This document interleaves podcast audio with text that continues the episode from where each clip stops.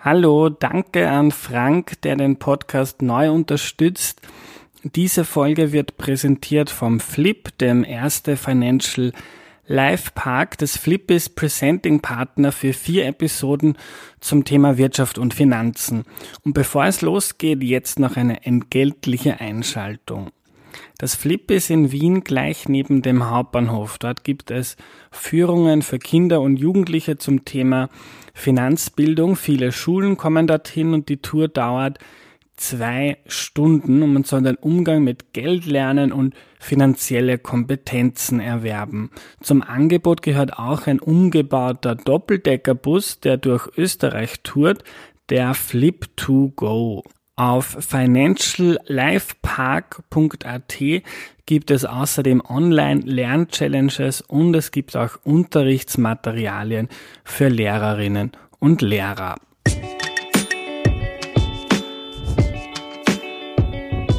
Hallo, ich bin Andreas und das ist Erklär mir die Welt, der Podcast, mit dem du die Welt jede Woche ein bisschen besser verstehen sollst.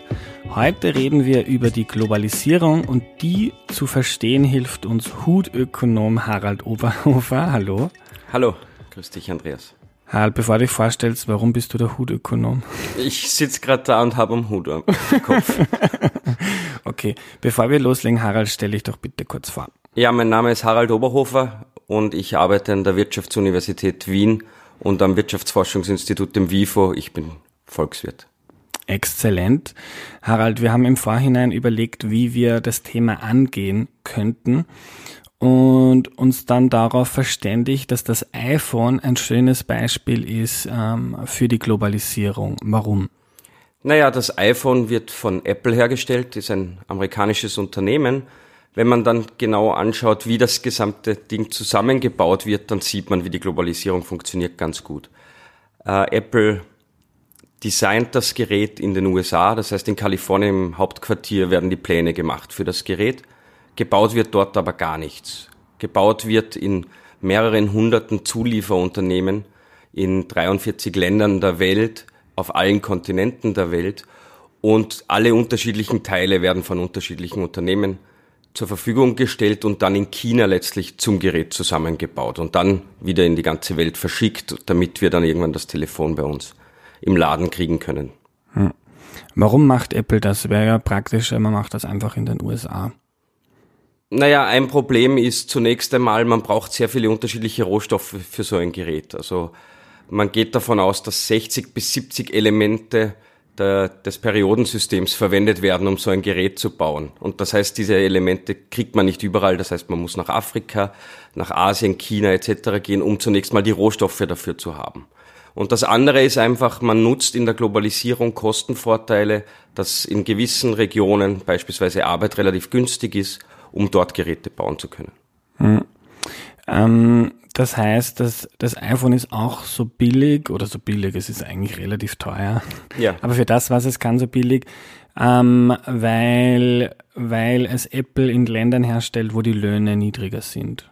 Das ist ein Teil davon. Also es stimmt, wenn das ganze Gerät nur in den USA hergestellt werden würde, wäre es zum ersten viel teurer und es würde auch viele Dinge nicht können, weil es einfach die Materialien dazu nicht geben würde. Mhm.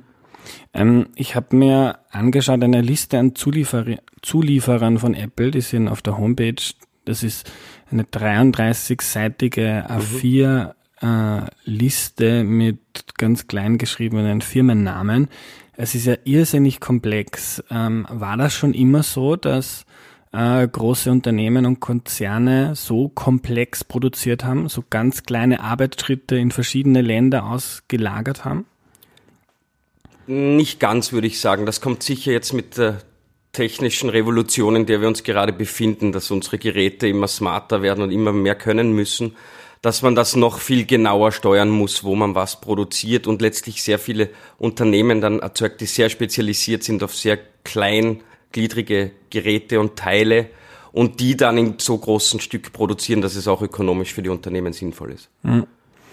Ähm, wenn Apple das jetzt auslagert, jetzt sagen wir, das, das der, der Bildschirm wird von irgendeiner Firma hergestellt. Ich glaube, da sind ja sogar mehrere Firmen involviert. Jede Firma will ja dann für sich auch wieder einen Gewinn machen oder braucht das, um, um zu überleben. Ähm, warum macht's Apple nicht trotzdem einfach selber? Da muss ich denen keinen, dann haben die keinen Gewinn und ich habe mehr, mehr Geld für mich. Naja, das ist eine unternehmerische Entscheidung. Äh, letztlich ist es bei Apple ja so, dass die sehr, sehr stark mit den Unternehmen kooperieren. Also beispielsweise werden Ressourcen in den Unternehmen freigehalten für die Produktion der iPhones. Das heißt, das wird so geplant, dass jedenfalls Apple sicher produzieren kann. Und äh, die Idee ist im Prinzip, man konzentriert sich auf das, was man am besten kann, und das ist Geräte zu entwickeln. Und das macht man selber. Und dann die Teile dazu, die kann man sich einfach woanders besorgen, in einer globalisierten Welt. Mhm. Ähm, was löst das in den, was heißt das für die Länder, die an die Apple jetzt Aufträge, lief, äh, Aufträge erteilt? Was, was heißt das für die vor Ort? Also zunächst einmal heißt es, es gibt Unternehmen, die dort äh, Menschen beschäftigen können, die dadurch Einkommen erzielen und damit besser leben können. Ähm, es gibt aber noch weitere Effekte, so etwas wie Technologietransfer, dadurch, dass relativ komplexe Geräte in der Nähe, in Asien, in Afrika produziert werden, kann das auch für die umliegende Wirtschaft positive Effekte haben, weil man lernen kann, wie man solche Geräte herstellt und auch für die lokale Wirtschaft sozusagen produktiver werden kann. Mhm. Du sagst, das kann passieren. Äh, passiert das? Wie, wie die globalisierte Weltwirtschaft, was gibt's da für Entwicklungen? Passiert das, dass so Technologietransfer stattfindet? Äh, das gibt's jedenfalls. Wir sehen es ganz stark beispielsweise in China. In China ist das Teil der Strategie der Politik, dass wenn westliche Unternehmen ins Land kommen, dass sie teilweise sogar verpflichtet sind, gemeinsam mit äh, heimischen Unternehmen zu produzieren, sogenannte Joint Ventures zu haben. Und über das lernt dann die chinesische Wirtschaft die Technologie des Westens kennen und wir kennen die Geschichten, dass dann zum Beispiel Lifte nachgebaut werden und solche Dinge. Mhm. Und äh, hilft das China die Globalisierung? China ist einer der ganz großen Gewinner, das sehen wir in den Zahlen. Das sehr starke Wirtschaftswachstum in China hängt sehr stark äh, mit der Globalisierung zusammen und den Möglichkeiten, die eine Weltwirtschaft für ein exportorientiertes äh, großes Land äh, hat. Mhm. Und was heißt für die Chinesinnen und Chinesen? Haben die auch was davon?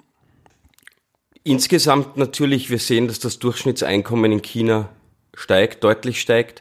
Äh, man muss natürlich immer ein bisschen vorsichtig sein. Das Land ist sehr groß und äh, diese Gewinne aus der Globalisierung kommen natürlich hauptsächlich in Ballungsräumen in Städten sehr viel an, weil dort sind auch die Unternehmen aus dem Westen, dort wird sehr viel produziert und Wertschöpfung erzielt. Am Land ist es vielleicht nicht immer so. Mhm.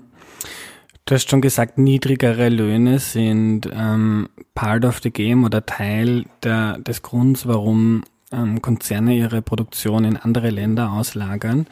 Ähm, jetzt ist im Zusammenhang mit Globalisierung sehr oft auch von Ausbeutung die Rede. Ähm, wie siehst du das? Ähm, Im Einzelfall wird es das sicher geben und man muss da genau hinschauen. Meine Wahrnehmung ist, dass in den letzten Jahren das Bewusstsein darüber deutlich äh, gesteigert worden ist. Beispielsweise, wenn wir bei Apple bleiben, in den USA gibt es ein Gesetz, äh, wonach äh, jedes Unternehmen, das börsennotiert ist, das ist bei Apple der Fall, offenlegen muss, woher sie Rohstoffe bezieht und dass diese Rohstoffe nicht verwendet werden, beispielsweise um Konflikte zu finanzieren. Das war mhm. früher sicher ein größeres Problem und weniger Bewusstsein da. Ich denke, das wird zunehmend wichtiger, weil auch die Konsumentinnen das zunehmend wichtiger sehen, dass sich auch die großen Konzerne nachhaltiger verhalten. Mhm. Ähm, ein anderer Faktor, der, ich glaube, Ökonomen nennen es äh, Hyperglobalisierung, ist das Klima. Der ganze Transport, das Hin- und Herfahren äh, ist sehr aufwendig und verbraucht viele, viel Treibstoff und verursacht viel CO2. Ähm, ist diese Art der Globalisierung jetzt in, in einer Zeit, wo sich die Erde immer stärker erhitzt, äh, noch tragbar?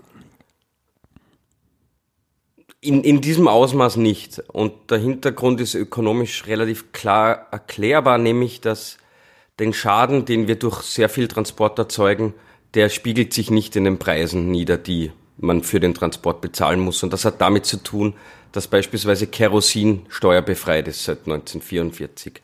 Äh, und äh, man kann es dann den Unternehmen nicht übel nehmen. Sie sehen einfach diese Kosten nicht und deshalb verhalten sie, sie, an, sie sich anders und deshalb muss man irgendwo Lenkungseffekte einbauen, Maßnahmen wie beispielsweise eine CO2-Steuer, damit das berücksichtigt wird und dann wird sich in der Struktur doch was ändern. CO2-Steuer würde heißen ähm, Treibstoff, Kerosin für Flugzeuge oder Treibstoff für der, der Benzin für den Lastwagen wird einfach teurer und dann ändert sich quasi die Kosten-Nutzen-Rechnung für ein Unternehmen. Genau, das ist der Punkt. Ähm, mhm. Und das wird beispielsweise dann dazu führen, dass vielleicht Unternehmen wieder näher an den Kunden produzieren und nicht so weite Wege in Kauf nehmen, weil das dann billiger wird, wenn man vor Ort produziert und weil es eben teurer wird, wenn man sehr weite Strecken transportieren muss. Mhm. Ist aber auch denkbar, wenn wir 20, 30 Jahre in die Zukunft äh, denken, dass es dann einfach ganz andere Transportmöglichkeiten gibt, vielleicht Elektromotoren oder, oder was auch immer für Treibstoffe und, und auch diese Art der Globalisierung dann klimaverträglicher ist, oder? Und das ist genau auch etwas, warum beispielsweise solche Lenkungssteuern, wie es die CO2-Steuer ist, von Ökonomen ganz positiv gesehen wird, weil es Anreize gibt, einfach CO2-Ausstoß zu reduzieren.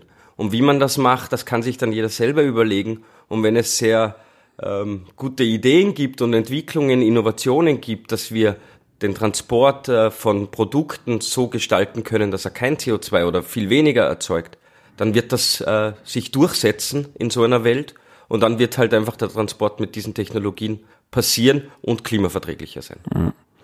Ein Grund, warum Globalisierung so, so stark geworden ist, ist ja, glaube ich, auch, dass es immer weniger Zölle gibt, dass das stark abgebaut worden ist. Kannst du uns darüber etwas erzählen? Ich glaube, früher, ich habe mal gelesen, Indien, ähm, das jetzt auch ähnlich wie Indien, äh, wie, wie China stark wächst und, und, und eine stärkere Wirtschaft aufbaut. Ich glaube, in Indien vor 50, 60 Jahren hat's noch, war der Import von quasi allem, was man sich vorstellen kann, einfach verboten. Mhm. Früher war das viel, viel äh, strenger geregelt, heute ist es sehr liberal. Mhm. Ähm, das ist eine Entwicklung und die hängt natürlich auch mit äh, besonders der Geschichte im 20. Jahrhundert zusammen. Man hat gesehen, dass wenn sich äh, Länder wirtschaftlich stärker miteinander verbinden, beispielsweise über mehr Handel, dann war die Hoffnung, dass sie mehr voneinander abhängig sind und deshalb weniger in Konflikte zu Konflikten neigen. Und das ist so eine Erfahrung aus dem Zweiten Weltkrieg, wo die Idee war, letztlich ja auch der Gründung der Europäischen Union, wenn Deutschland und Frankreich in wichtigen Bereichen wie beispielsweise dem Stahlmarkt miteinander produzieren und füreinander produzieren, dann können sie sehr schwer miteinander Krieg führen, weil sie sich das nicht leisten können, rein wirtschaftlich gesehen. Und äh, das war die Grundüberlegung und damit hat man dann Organisationen wie beispielsweise das GATS, das dann später zur Welthandelsorganisation wurde, gegründet, die zum Ziel hatten, insgesamt den äh, globalen Handel zu liberalisieren. Das heißt, in einem ersten Schritt zunächst mal die Zölle überall auf der Welt zu senken. Und das war die Idee dieses Abkommens dass alle Länder gegenüber allen Handelspartnern, die in diesem Verein mitmachen, die Zölle senken, um eben mehr wirtschaftliche Beziehungen miteinander zu finden und um deshalb quasi den Wohlstand zu schaffen und zu fördern und weniger äh, Konflikte zu erzeugen.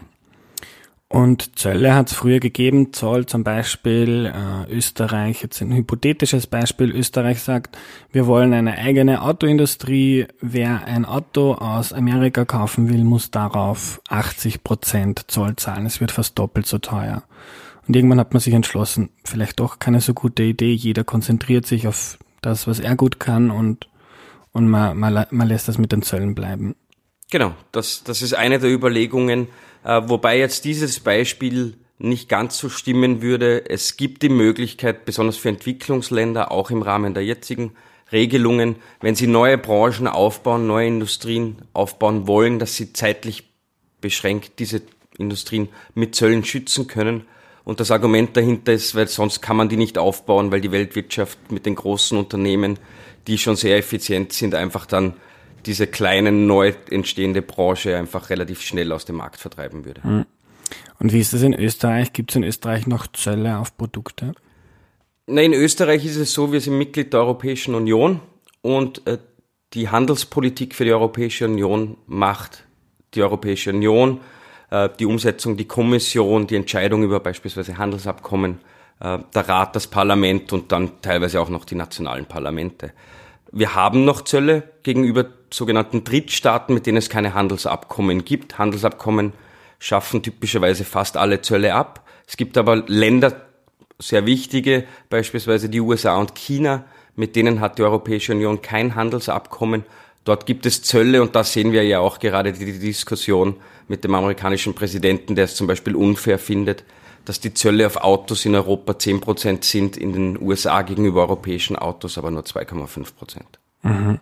Das heißt, jetzt schon, wenn ich ein Auto aus den USA kaufen möchte, dann zahlt man 10 Prozent drauf.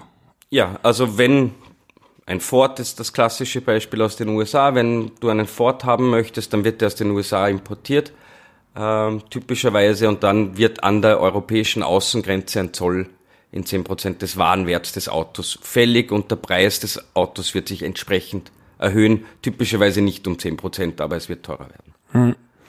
Äh, warum ist das jetzt in den letzten Jahren so ein großes Thema geworden? Wenn man Trump verfolgt, dann setzt er ja alle zwei Wochen einen Tweet ab, wo es um Zölle geht und unfairen Handel. Ähm, da glaube ich, gibt es viele Facetten. Ein Punkt ist, dass der amerikanische Präsident ein sehr traditionelles Verständnis der Weltwirtschaft hat. Es geht ihm immer nur um Waren und typischerweise um sehr traditionelle Waren wie Rohstoffe Stahl oder Autos, sehr symbolträchtige Güter, die aber eigentlich in der Weltwirtschaft gar nicht mehr so bedeutend sind. Das meiste, was wir handeln, sind Dienstleistungen. Das ist ein Punkt. Und bei Dienstleistungen ist die Frage der Zölle wieder eine ganz andere und viel komplexer als wie bei Waren. Ganz kurz, was heißt, wie kann man Dienstleistungen handeln? Naja, äh, ein klassisches Beispiel ist für die USA sehr wichtig, sind die großen Internetkonzerne, die Dienstleistungen anbieten, wie Amazon, wie Facebook, wie und so weiter die halt irgendwie Dienstleistungen anbieten und das ganze Geschäftsmodell basiert auf der digitalen Dienstleistungswelt beispielsweise. Mhm.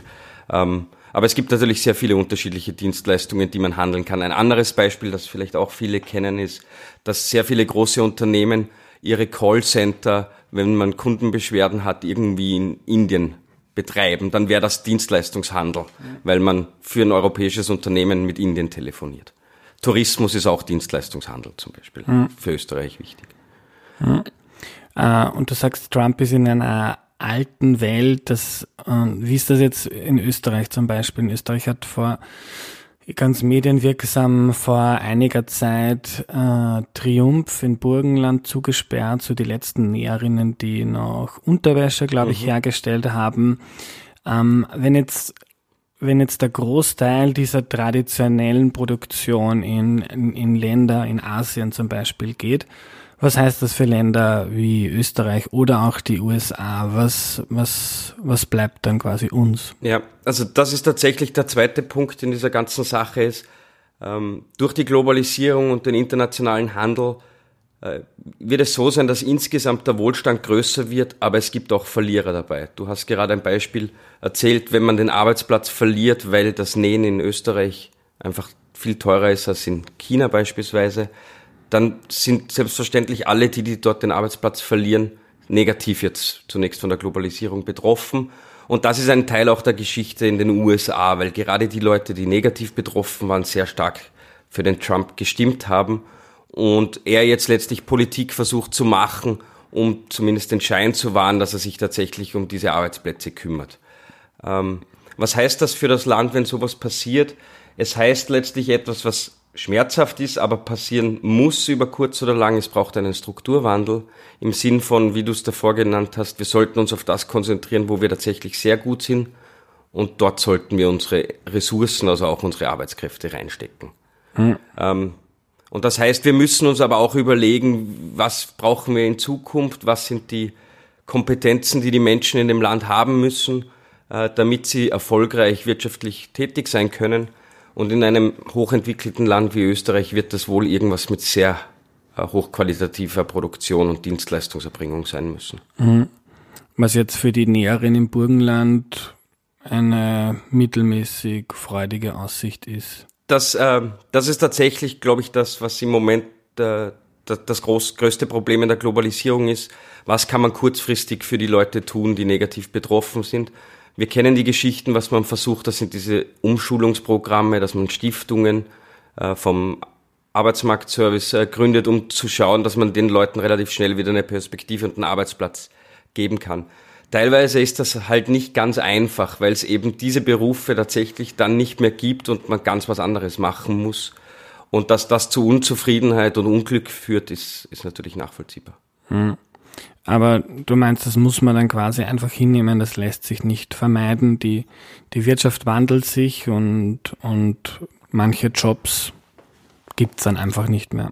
Ja, also ich, die Alternative ist, dass man es verzögert. Das ist letztlich, was im Moment in den USA der Fall ist. Wenn du jetzt ähm, Zusatzzölle auf Stahl hast, wie es aktuell gültig sind, dann kannst du über ein paar Jahre die Stahlbranche in den USA noch auf diesem größeren Niveau halten, als tatsächlich ökonomisch sinnvoll ist.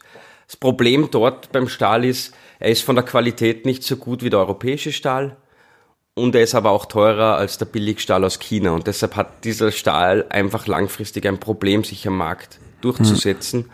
Mhm. Und jetzt über Zölle schafft man es kurzfristig, dass beide anderen Stahlsorten, die chinesischen und die europäischen, teurer werden.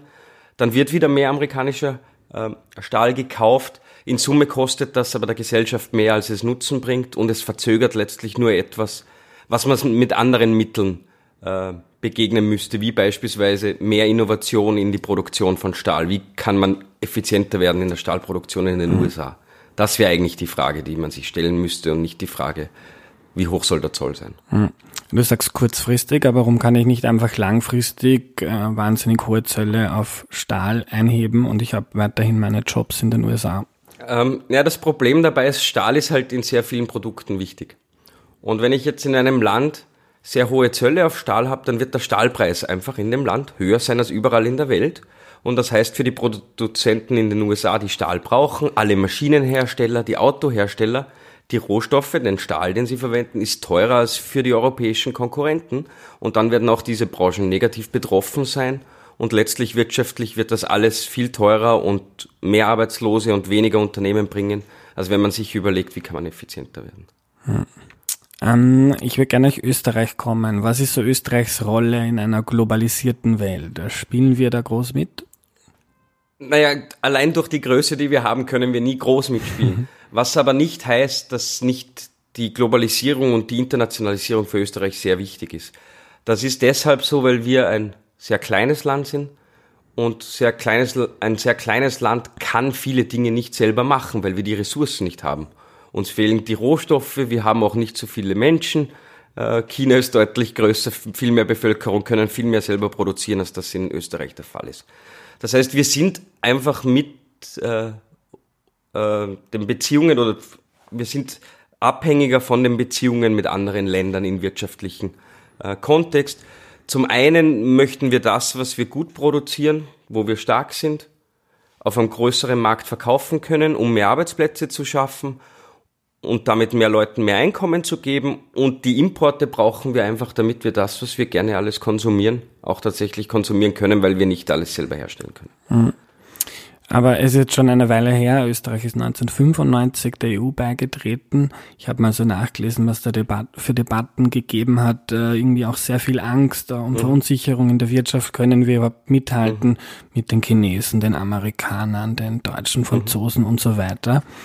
Ähm, wie ist das? Kann Österreich da mithalten?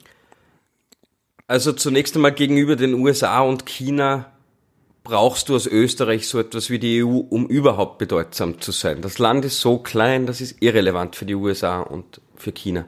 Im Wesentlichen gilt das sogar für Deutschland. Deutschland ist verhältnismäßig klein im Vergleich zu den USA und China. Das heißt, in Europa brauchen wir diesen Zusammenschluss, um allein mal wirtschaftlich und politisch wichtig genug zu sein, damit man mit diesen beiden sehr großen äh, anderen Partnern und Volkswirtschaften überhaupt auf Augenhöhe reden kann.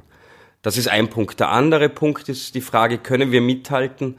Äh, wenn man sich Studien anschaut zu, was sind die ökonomischen Folgen des EU-Beitritts für Österreich, dann sind die alle durchwegs sehr positiv und zeigen in die Richtung, dass zwischen 0,5 Prozent und einem Prozent mehr Wirtschaftswachstum pro Jahr erzielt worden ist durch den Beitritt zur EU. Und ein wesentlicher Schlüssel dazu war die Osterweiterung und dass die österreichische Wirtschaft auf die sehr gut vorbereitet war und strategisch in den zehn neuen Mitgliedsländern, die 2004 beigetreten sind, schon gut positioniert war und deshalb mit besonders dem Handel mit diesen neuen Mitgliedsländern innerhalb der EU sehr stark profitieren konnte. Mhm. Auch wenn man äh, Richtung Osten fährt mit dem Auto, fährt man oft vorbei bei Strabag-Schildern oder POR-Schildern mhm, genau. oder die Raiffeisenbank. Mhm. Mhm. Das ist genau eine Konsequenz dieser Mitgliedschaft und dass man sich wirtschaftlich dann stark in diesem Markt positionieren konnte. Mhm. Danke, Harald. Vielen Dank.